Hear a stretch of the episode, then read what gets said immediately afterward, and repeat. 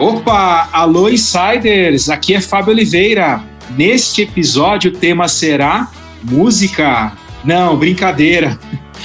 Vamos revelar algo sobre esse assunto no final, tá bom? Fica até o final. Hoje temos alguns temas muito interessantes. Vamos falar sobre webinars, podcasts e até jogos de tabuleiro com conteúdo. É, ficou curioso? Para falar sobre esse e outros assuntos, recebemos hoje Thaís Serioni. Ela é gerente de PR que é uma função responsável por se relacionar com a imprensa e comunicações para a região do sul da América Latina do SAS. Olha, o SAS é líder de mercado em analytics e a maior empresa de software de capital fechado do mundo. Thaís é responsável pelo posicionamento de marca da empresa nos mercados do Brasil, Argentina, Chile e Peru. Thaís, eu sou apaixonado pelos pods e webinars, por isso queria começar com esses temas. Conta pra gente como você utiliza eles como ferramenta de marca no SaaS. Seja muito bem-vindo ao Insidercast. Oi, Fábio, tudo bom? Boa tarde, bom dia, boa noite aí para todo mundo que está ouvindo a gente. Muito obrigada pelo convite. Bom, vamos falar um pouquinho então sobre os, os webinars e os podcasts.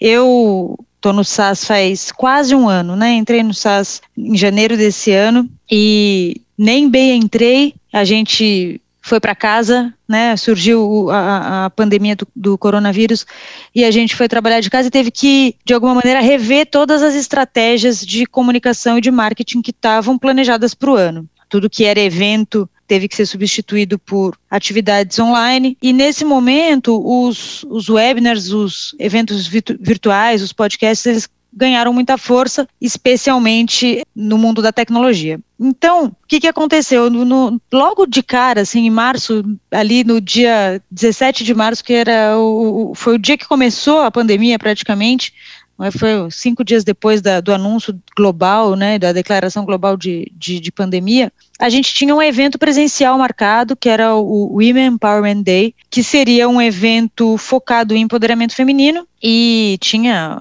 uma série de palestrantes, ia ser uma manhã de evento, ia ter uma série de palestrantes, e a gente teve que meio que na correria transformar esse evento num evento virtual. A gente nunca tinha feito isso dessa maneira, pelo menos, né? Assim tão rápido e um evento que estava todo planejado para ser presencial, tinha o lugar alugado, comida comprada, bebida comprada, enfim, tudo estava tudo backdrop feito. E a gente teve que transformar ele no virtual. Conseguimos fazer isso, ele foi feito totalmente virtual, a gente até passou aí um dia achando que a gente ia filmar presencialmente, né, ia ter as palestrantes lá no, no local e aqui ia ser o evento, mas transmitir, só não ter o público presencialmente, aí a gente resolveu mudar de ideia, porque uma das palestrantes tinha pego um voo, achou, achou que ia ser muito arriscado, outra palestrante tinha tido contato com alguém com Covid positivo, enfim, a gente teve que transformar totalmente em virtual, a gente fez esse evento no dia 17 de março, e a gente teve uma surpresa muito grande, porque o evento presencial era para ser para entre 80 e 100 pessoas e o evento virtual teve uma participação aí de 700 pessoas. E foi um sucesso, foi,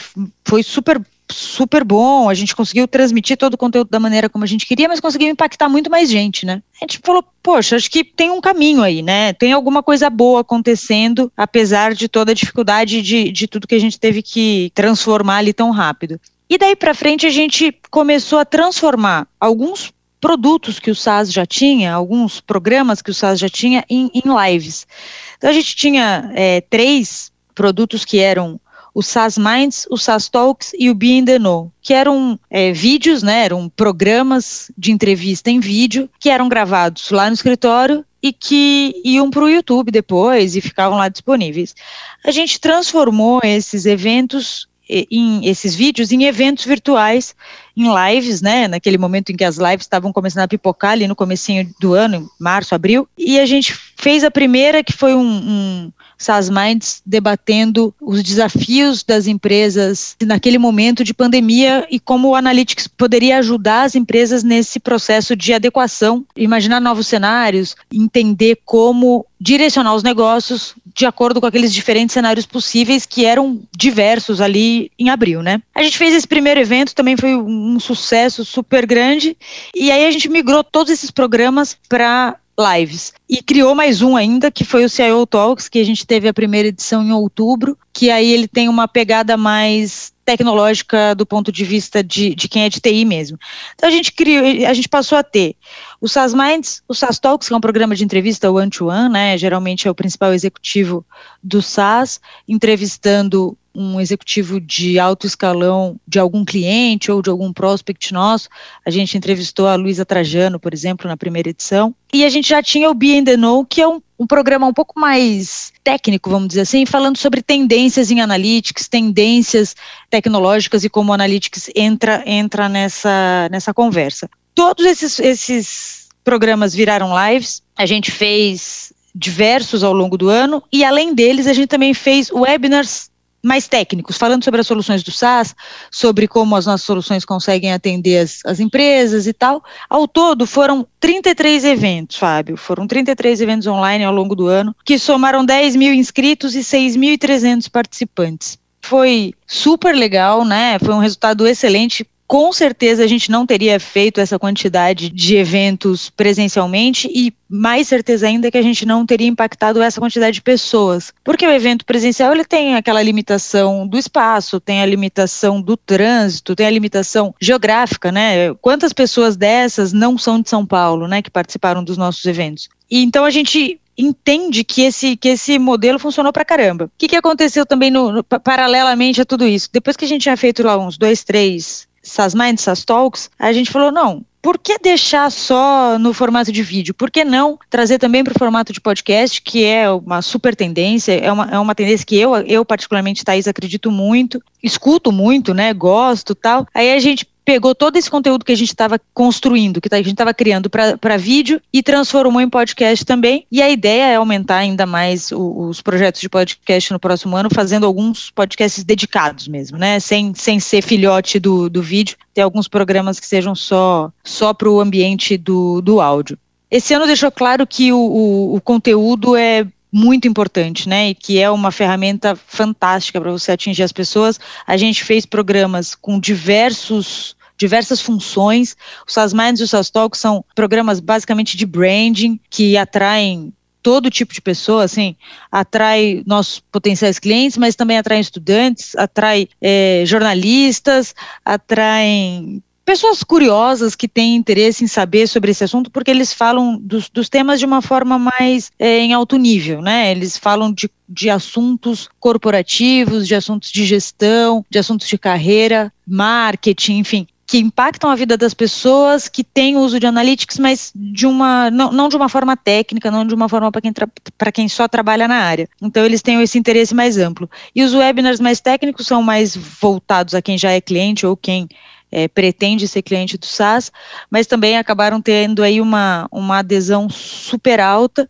A gente acredita muito nesses canais e foi um sucesso muito grande para a gente esse ano. Muito legal, Thaís. Ainda falando sobre relacionamento, que vocês investiram muito nos webinars, nos podcasts. Falando agora um pouco da parte de imprensa. Me contaram que vocês estão com um clube de imprensa. Como que funciona isso? Conta pra gente. Pois é. Também foi uma outra ideia que surgiu esse ano. Na verdade, é, não vou tomar para mim essa ideia, porque lá nos idos de 2005, 2007, quando eu estava em redação ainda, era comum ter esses clubes de imprensa. Diversas empresas faziam, que basicamente eram, eram grupos de, de jornalistas que eles reuniam e faziam eventos recorrentes, eventos presenciais, né? para aproximar os jornalistas dos executivos das empresas. E esse ano foi um ano tão difícil, a gente não está tendo praticamente oportunidade de se divertir, né? não está tendo válvula de escape quase. E eu tenho muito contato com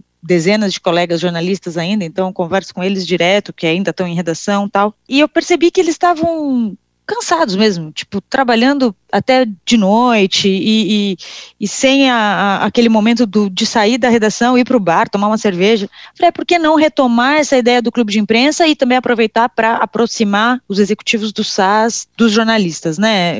a gente teve uma mudança de liderança no SAS no meio do ano e precisava ter essa aproximação, seria importante para a gente. Aí a gente criou o clube de imprensa virtual. A primeira edição foi uma degustação de vinhos, a segunda edição foi dezembro. Na primeira edição nós tivemos 26 jornalistas, na segunda edição 28. Eu achei que ia ter uma queda, né? Porque já não era mais novidade, mas teve mais gente. O boca a boca aconteceu, um indicou o outro. Algumas pessoas me procuraram, ah, poderia participar do clube também, tal. A gente teve uma aula de drinks ontem, foi uma confraternização de fim de ano, né? Com participação dos nossos executivos do SAS também. E foi super divertido, é um, uma, uma prática super descontraída. A gente fala super pouco de trabalho, acaba tendo um contato bem próximo entre equipe de comunicação, executivo, jornalista, e com certeza cria aí uma, uma relação com eles que, que vai ser muito importante né, no futuro. Aí a ideia é que no ano que vem a gente consiga fazer pelo menos um evento presencial, né? Vamos torcer aí para essa vacina chegar e a gente poder voltar alguns, alguns eventos presenciais, mas a ideia é continuar com o clube, fazendo encontros pelo menos trimestrais, aí vai, vamos ver como que, como que vai ser, mas manter esse relacionamento com um grupo principalmente de, de jornalistas é, especializados em TI, pessoal que está cobrindo o mercado há muitos anos, alguns que estão chegando agora, mas a ideia é, é ter esse relacionamento bem, bem próximo e, e bem humano, né, com entre executivo, jornalista e, e equipe de comunicação. Thaís, eu tô adorando esse papo porque é inovação pura. Muito bacana. E você me contou nos bastidores também sobre um jogo de tabuleiro que vocês inovaram, você num alguns trabalhos anteriores, sobre um conteúdo e experiências que apresenta a empresa no tabuleiro. Como que funciona isso? É, na verdade, isso não foi no SAS, né? Foi na, na, na minha vida passada aí, na, na, outra empresa que eu, que eu trabalhei, que é a Logicalis, é uma integradora de TI também. Fiquei nove anos lá. Era uma empresa que estava numa fase de crescimento muito grande, né? Empresa que quando eu entrei tinha 200 e poucos funcionários, quando eu saí tinha 1.200. Então, passou por um crescimento muito grande e com isso tinha um desafio de contar a história da empresa para as pessoas que estavam chegando. Aí um dia a gente, ali da equipe de comunicação, a gente pensou por que não fazer um jogo para ensinar sobre a história da empresa, sobre as soluções, sobre os casos de sucesso. É uma integradora, né? Então tinha uma, uma abrangência de soluções muito muito grande a gente vendia desde conectividade, né, roteador tal, até cloud, e, enfim, software. Tinha um, um, uma dezena de coisas e precisava de uma, alguma forma lúdica para explicar para os funcionários que tinham os mais diversos é, backgrounds, as mais diversas senioridades, né? Então, a gente desenvolveu um jogo de tabuleiro baseado no perfil, aquele jogo da, da, acho que é da Grow, se eu não me engano, né? Que é um jogo de perguntas, e a gente criou lá um, um pacotinho de, acho que umas 90 cartas, mais ou menos, divididos em categorias, então, seguindo a, a, a, lógica do jogo mesmo, então eu sou um ano, eu sou uma coisa, eu sou uma pessoa tal, e daí fazia as perguntas, é, tinha as dicas de acordo com, com as coisas da empresa, e a, ali a gente tentava passar informações tanto institucionais, né, história da empresa, práticas internas, políticas e tal, até a parte mais de negócios mesmo, as soluções que eram vendidas, os, os casos de sucesso, os principais clientes, as, as áreas de atuação, tudo isso. E foi muito legal, assim, eu fiquei bem orgulhosa desse, desse projeto. A gente acabou fazendo uma série de, de tabuleiros, uma série de, de pacotinhos de, de, cartas, colocou em todas as áreas de convivência dos escritórios, né? Tinha alguns, tem alguns escritórios no Brasil. De vez em quando eu passava ali no escritório que eu ficava, passava na área de convivência, via o pessoal jogando, ficava bem orgulhosa, mas funcionou. Foi um, um projeto bem interessante. A gente até ia fazer um campeonato, no fim eu não sei se foi para frente ou não, porque eu saí de lá. Mas foi um projeto bem legal. Eu nem quis falar é, do jogo perfil, senão ia acabar revelando a idade, ia ficar chato aqui para os outros. Mas muito legal, me veio uma volta ao passado. Jogar era muito gostoso jogar. Imagino que para o colaborador que conseguiu vivenciar isso nesse jogo, conseguiu incrementar muito mais o conteúdo, internalizar muito mais o conteúdo da empresa. Com muito certeza, porque você, você cria esse, essa, espírito competitivo entre as pessoas, né, e a, a, essa gamificação da aquisição do conhecimento, que torna mais lúdico, torna mais leve, mais divertido. Então você percebia que as pessoas elas, elas acabavam aprendendo as coisas que se fosse para ler na intranet, elas não iam aprender, né? Porque elas queriam ganhar do, do colega na hora de jogar, mas você tocou num ponto aí que é verdade a maior dificuldade que a gente teve, e que daí eu fiquei um pouco chateada, foi que os jovens não conheciam o jogo, não sabiam as regras. Eu tive que ensinar, a gente teve que criar as regras, criar um, um folheto de regras, porque não era natural para todo mundo jogar perfil. Aí teve uma questão geracional que eu descobri. Descobri que eu estava ficando velha.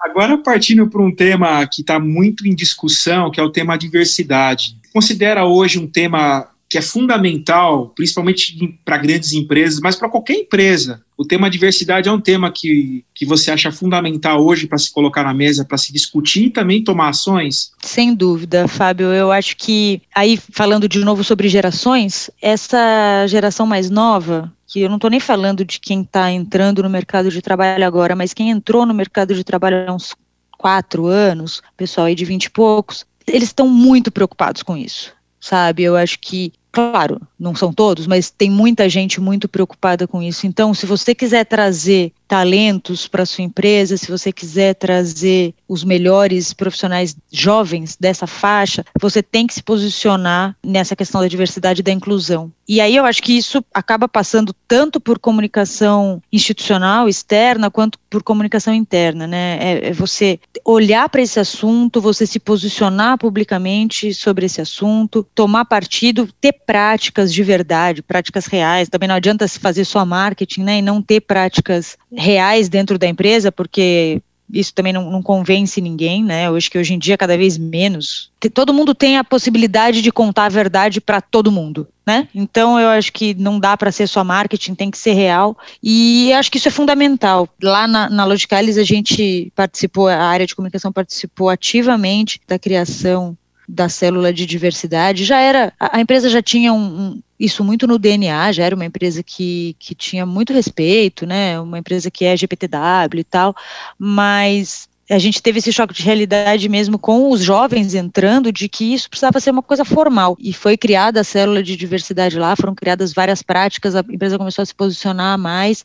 E no SAS isso já é uma realidade também. É, tanto que eu comentei o primeiro evento que eu participei, que foi o primeiro que a gente fez virtual, foi o Women Empowerment Day, que é um evento que já acontece há cinco anos no SAS, focado no empoderamento feminino. A gente tem um programa global que está sendo trazido para as regiões, tá, deve ser lançado no Brasil no começo do próximo ano, que é Women in Analytics, um programa para trazer mulheres não só para o mundo da tecnologia, mas especificamente para o mundo da ciência de dados, do analytics, da inteligência artificial, tal, que tem muito pouca mulher, né? Como em todas as áreas de exatas, como em toda a área de tecnologia, nessa área específica ainda tem muito pouca mulher. Então a gente tem um trabalho nesse sentido. E mas não, não, não é só isso. Eu acho que todas as diversidades têm que ser olhadas e têm que ser abraçadas e principalmente as empresas elas têm que incluir as pessoas, né? Tem que criar políticas, criar condições para que as pessoas se sintam realmente incluídas e se sintam parte, independente da cor de pele, da raça, da orientação sexual, eh, da idade, né? Acho que tem uma questão geracional também. Se é um, um, uma pessoa com deficiência, enfim, eu acho que as empresas elas têm que se posicionar para fazer a sua parte, porque acho que as empresas elas têm uma responsabilidade social nisso também. Tem dois lados, tem o lado de trazer pessoas diferentes para dentro da sua empresa, porque isso vai fomentar a inovação,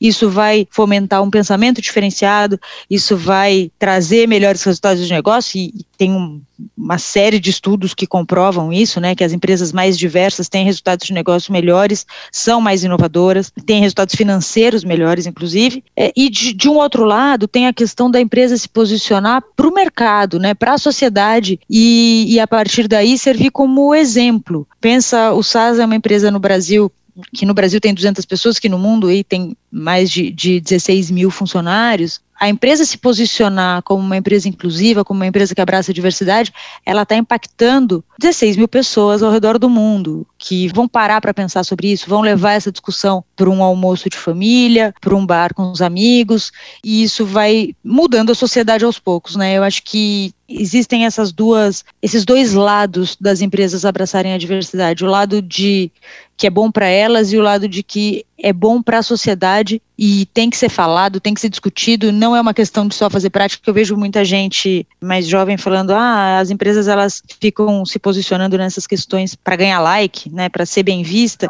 Eu acho que claro que existe uma questão de, de, de posicionamento de marca, nessas questões, mas eu acho que é muito maior do que isso. Eu acho que a empresa se posicionar, ela tem uma influência no, na sociedade muito, muito importante. Ela influencia ali todos os seus funcionários e mais umas, uma rede de familiares e amigos que estão em torno, e, e, acho que isso é o que vai fazer a gente ter uma sociedade melhor. Thaís, ainda puxando com relação a essa questão das empresas é, usarem a comunicação e o marketing como ferramenta de marca, a gente vive um período desafiador que é o período da pandemia. Você acha que a comunicação, tanto a comunicação quanto o marketing, ganharam relevância em 2020? Não tenho dúvida, não tenho dúvida. Eu acho que esse ano mostrou a importância do marketing do ponto de vista de conteúdo, principalmente, né? Eu acho que primeiro as empresas precisaram se adaptar a essa nova realidade. E aí elas precisaram contar para os clientes, para os funcionários, para o mercado em geral que elas estavam adaptadas. Então, assim, eu acho que o marketing e a comunicação tiveram um papel fundamental nisso. Pensa quantas. Vamos pegar o exemplo das varejistas, né? Que, que tiveram que transformar totalmente o modelo de negócios delas, a forma de atendimento e tal. Como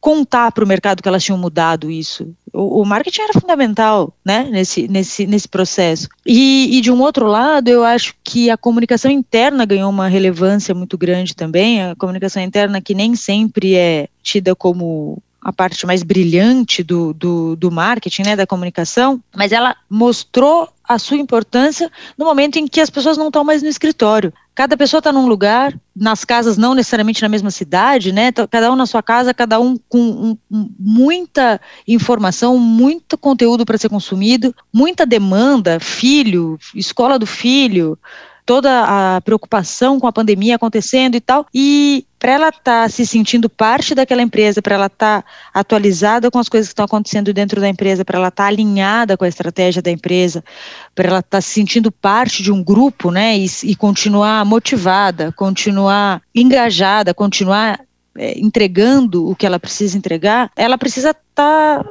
sabendo o que está acontecendo. E a comunicação interna, eu acho que se torna fundamental nesse cenário.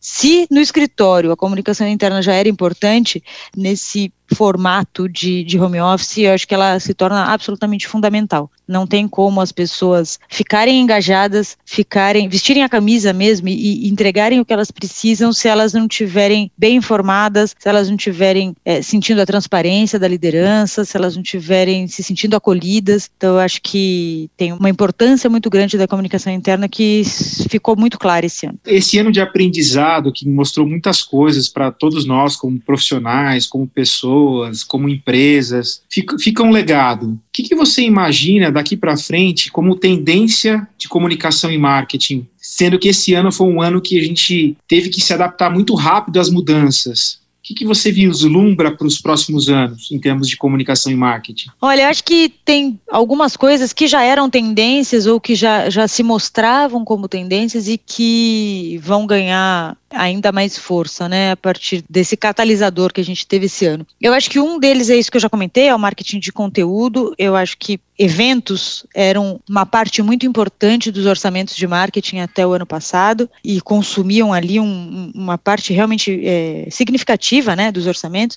Eu não acho que isso vai deixar de acontecer. Eu acho que os eventos são importantes, sejam eles virtuais ou, ou, presenciais, mas eu acho que a partir de agora fica mais claro que existem outras ferramentas que podem ser aproveitadas, sejam esses webinars, sejam os podcasts, sejam as parcerias com veículos, né, os branded contents, sejam conteúdos próprios mesmo, uma, os blogs corporativos, os sites corporativos é, focados em assuntos específicos com conteúdo próprio desenvolvido pelas empresas. Eu acho que tudo isso que são formas de chegar no cliente, de chegar no prospect ou de fazer é, um posicionamento de marca que não, talvez não tivessem sido sendo olhados com tanto carinho ou não tivessem tanto budget, né, não tivessem tanto orçamento até o ano passado, acho que a, a partir de agora começam a ganhar mais força, começam a ganhar mais atenção e começam a ganhar mais recursos das empresas. Eu acho que ficou mais claro que a gente não pode depender só dos eventos para chegar nos nossos clientes, a gente tem que construir relações por outras plataformas, por outros, por outros ambientes,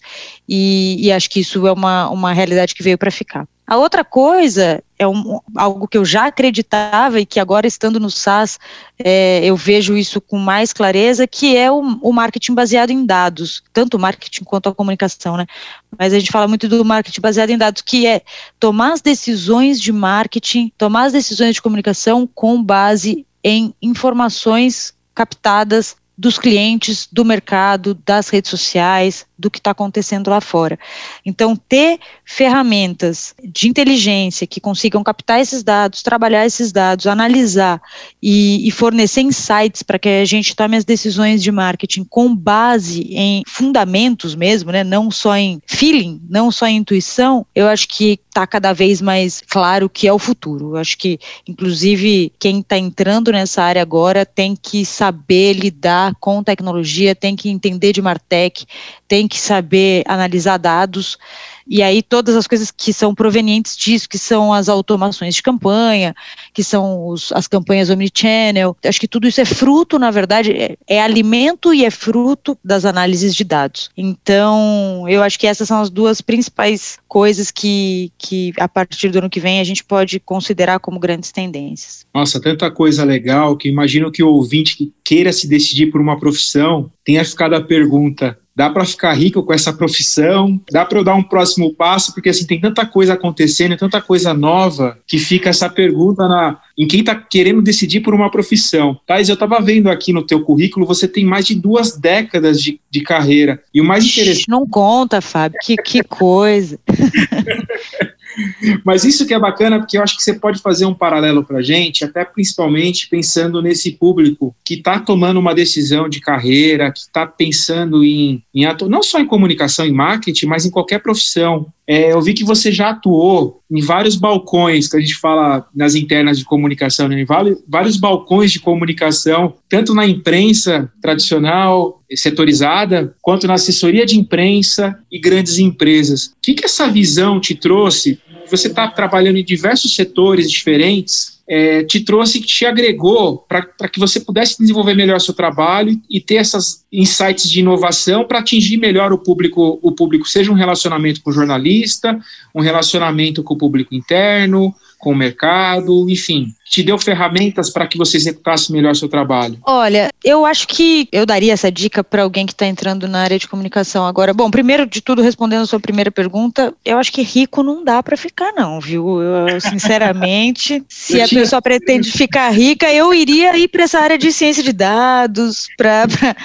para essa área de tecnologia, estatística, acho que tem mais futuro para ficar rico. Mas eu, eu adoro comunicação, eu não tenho nenhuma intenção de sair dessa área, apesar de gostar muito de tecnologia também. Acho que lá atrás, quando eu estava no segundo colegial, a, a, minha dúvida era entre fazer engenharia de telecom ou fazer jornalismo. Optei por ser pobre, não, mentira, né? Não vamos falar assim, mas optei, optei por ter uma vida menos fácil, mas não me arrependo nem um pouco e acabei juntando as duas coisas que eu gostava tanto, porque calhou de logo no, no meu segundo ano de, de estágio eu ir parar numa, numa redação de veículos especializados em tecnologia, numa publicação de telecom, que era o que eu curtia mais, e aí minha carreira toda ficou dentro dessa área de TI telecom, né? Então, algum, algumas dicas que eu, que eu daria para quem está começando. Um é isso de passar por várias experiências para ver o que você se encontra mais e até para ter as várias visões. Eu fiquei nove anos em, em veículo, fiquei quase dois anos em assessoria, em agência, e agora estou há dez anos em é, empresa. Na verdade, eu, eu estudar menos de duas décadas, é mentira. Eu teve os estágios lá que eu passei por TV antes, fiquei em TV seis meses, fiquei numa revista de música também um tempo, que isso foi antes, antes de entrar em tecnologia. Mas ter passado por tudo isso, até a TV, se eu, se eu falar bem a verdade para você, que foi o primeiro lugar que eu trabalhei, eu aprendi coisas quando eu estava na TV, eu trabalhava na, na, ilha de edição, né, junto com o editor. Tem coisas que eu uso até hoje, assim, quando eu, vou pedir um vídeo corporativo, quando eu preciso fazer um vídeo institucional, a minha relação com as produtoras eu acho que é melhor porque eu tive esse conhecimento lá atrás, eu sei mais ou menos como funciona. Eu não, não acho que dá para fazer um vídeo de hoje para amanhã, eu sei o trabalho que dá, eu sei, eu, eu tenho uma mínima noção das, das coisas porque eu já estive lá, né, essa noção de, de quem viveu essa realidade. Eu sei opinar mais também, acho que avaliar mais. Então eu acho que passar por vários lugares, por vários vários papéis dentro da comunicação, é importante por isso, porque te dá uma, uma abrangência maior de conhecimento e, e te permite ter uma relação melhor com os diversos players que você tem que falar. Então, eu sou, até hoje, eu converso com o público interno, eu converso com produtora, eu converso com jornalista, eu converso com a minha agência de comunicação, eu converso com a agência de publicidade. Eu, eu aproveito esse meu conhecimento de ter passado por vários lugares para entender o outro lado, para saber pedir melhor, né, para ter um relacionamento melhor com todas essas pessoas e, no fim, entregar produtos melhores. Acho que a, o objetivo é sempre esse, né? Entregar produtos melhores e ter resultados melhores para a empresa, enfim, para o cliente que eu, que eu estiver trabalhando. E então eu acho que ter essa visão ampla é uma coisa que ajuda muito. Por outro lado, eu também acho que você estar na área que você curte, e aí falando mais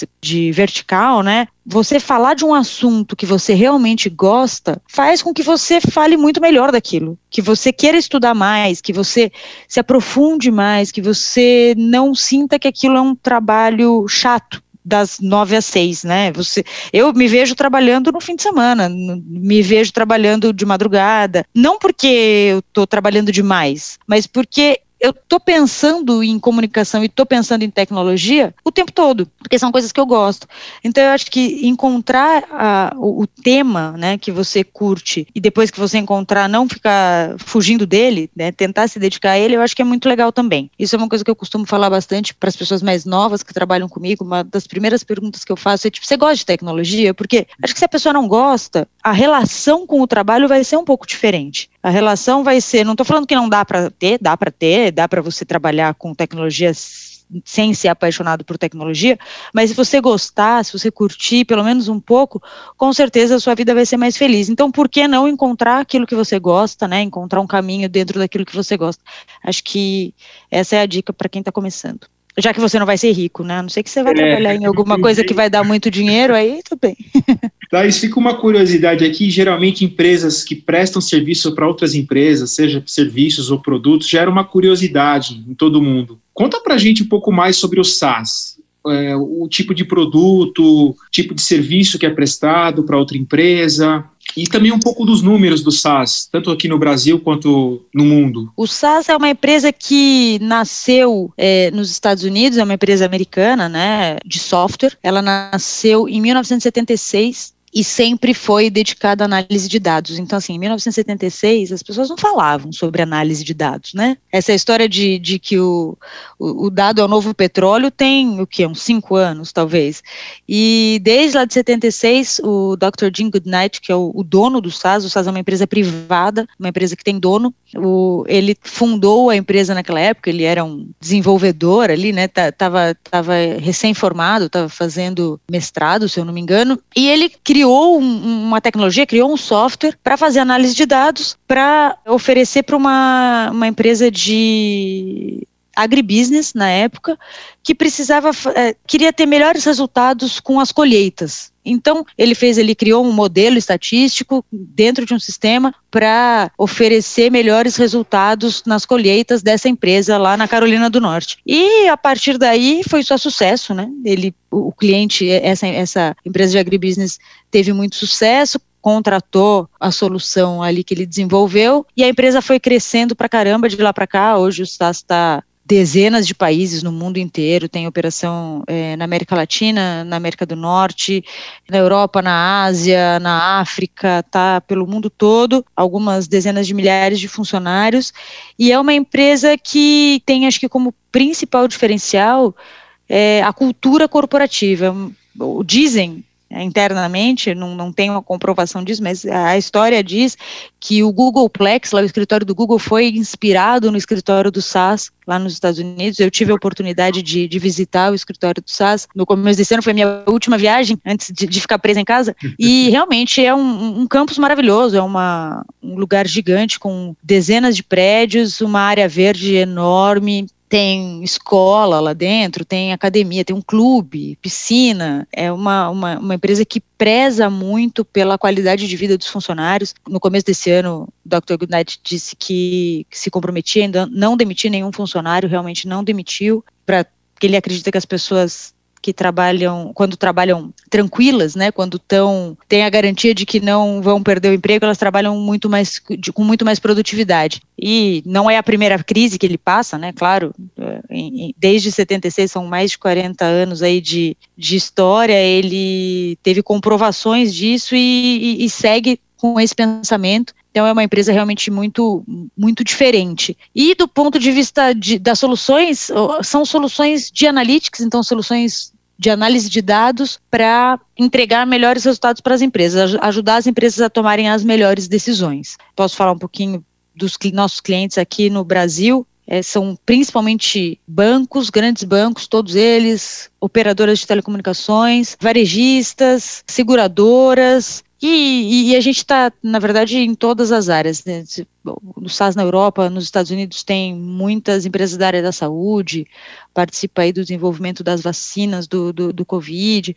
A gente realmente tem uma, uma abrangência muito grande, é uma, uma tecnologia, vamos dizer assim, pura, né? muito flexível e ela é adaptada para as necessidades de cada empresa. Tem algumas soluções mais pré-prontas, né, que, que, que, são oferecidas, que são as que as empresas mais compram, que são soluções antifraude, soluções para gestão de risco, soluções para gestão de inteligência de cliente, né, customer intelligence, mas além disso tem aí um, um milhão de possibilidades, ou alguns milhões de possibilidades, de acordo com a necessidade de cada, de cada empresa. Então é um, um, um mercado super apaixonante que está na crista da onda agora, perdão a expressão aí de quarentona, mas é uma, uma, uma expressão, uma área que está na crista da onda, mas que o SAS é líder há 40 anos. Então, é realmente muito, é muito legal estar tá nessa empresa neste momento, assim, eu estou super, super empolgada. Thaís, uma pena que a gente está chegando aqui ao final do episódio, mas a gente fez uma promessa lá no começo sobre uma revelação musical. Passaram e me contaram que você gravou um CD durante a pandemia Conta pra gente aí como foi esse projeto. Pois é, Fábio, eu, eu sou. Não, não vou dizer que eu sou cantora, vai. Eu gosto de cantar. Eu, o meu hobby principal é a música. Eu tenho uma banda, ou tinha uma banda, né? Porque a gente não se encontra aí faz mais de um ano, mas eu sempre gostei pra caramba de música desde adolescente, toco violão desde os 12 anos e, e gosto muito de cantar. Já tive várias, várias fases com música e desde 2013 eu tenho uma banda, tenho me dedicado muito a, a esse hobby. É, a gente fazia vários shows aí em bares e tal. Na outra empresa fazia festa de fim de ano, festa interna, não sei o quê. E é, quando chegou a, a, pandemia, esse negócio de ficar em casa, eu, tava, eu moro sozinha, então estava em casa sozinha, sem ter como me distrair, e comecei a, a me dedicar pra caramba à música toda hora eu estava tocando, toda hora eu estava cantando. Aí comecei a brincar com um software de, de, de, produção musical, né? Os Garage Band da vida. E comecei a brincar, a fazer umas, umas versões minhas de, de algumas músicas. Comecei a trabalhar nisso. Quando eu vi, eu tinha, sei lá, sete músicas covers, né? É, em, em, versões novas. Eu falei, quer saber? Sempre tive esse sonho de, de, gravar um CD, sempre tive isso como um projeto. Com a banda, a gente compôs algumas músicas, a, a maioria eu e um, e um outro colega da banda, o Edson, e não cheguei a gravar os, os todas elas, né? Não, não, não chegamos a produzir todas as músicas, produzimos duas só. Aí tava brincando disso, falei, ah, quer saber, vou, vou gravar esse CD. Aí fiz uma versão de uma, de uma dessas músicas minhas que eu tinha gravado com a banda, fiz uma outra versão totalmente com outra cara, outra roupagem, 2020, mais deprê e tal. E, e fiz versões de outras nove músicas que, que não são minhas, né, músicas covers. Gravei um CD, mandei aí para um, um profissional fazer a mixagem, masterização. Gravei, postei lá no, na, nas plataformas digitais todas. Meu Sol de Quarentena, o nome do, do álbum, Sol de Quarentena. Por favor, acessem, sigam, escutem, opinem. Ano que vem, se tudo der certo, pretendo gravar um álbum 100% autoral, mas esse ano lancei o meu, meu primeiro, que foi o Sol de Quarentena. Já vou pedir para a nossa audiência ficar até o final aqui desse podcast para ouvir um trechinho das, de uma das suas músicas. Muito obrigado pela, pela sua participação. Foi uma honra contar com você aqui no Insidercast. Imagina, Fábio, eu que fico super honrada de ter sido convidada para participar. Muito obrigada pela, por esse tempo, foi um papo super gostoso. Ficaria aqui mais uma hora. Passaríamos aqui horas. Quando se fala em tecnologia, inovação, comunicação, brilha os olhos. Muito obrigado, Thaís. Obrigada a você, um abração. Abraço. E antes do tchau, envie suas sugestões de entrevistas ou interajam com a gente no e-mail contato arroba insidercom.com. Siga também a gente no Instagram, insidercast. Até o próximo episódio. Fui!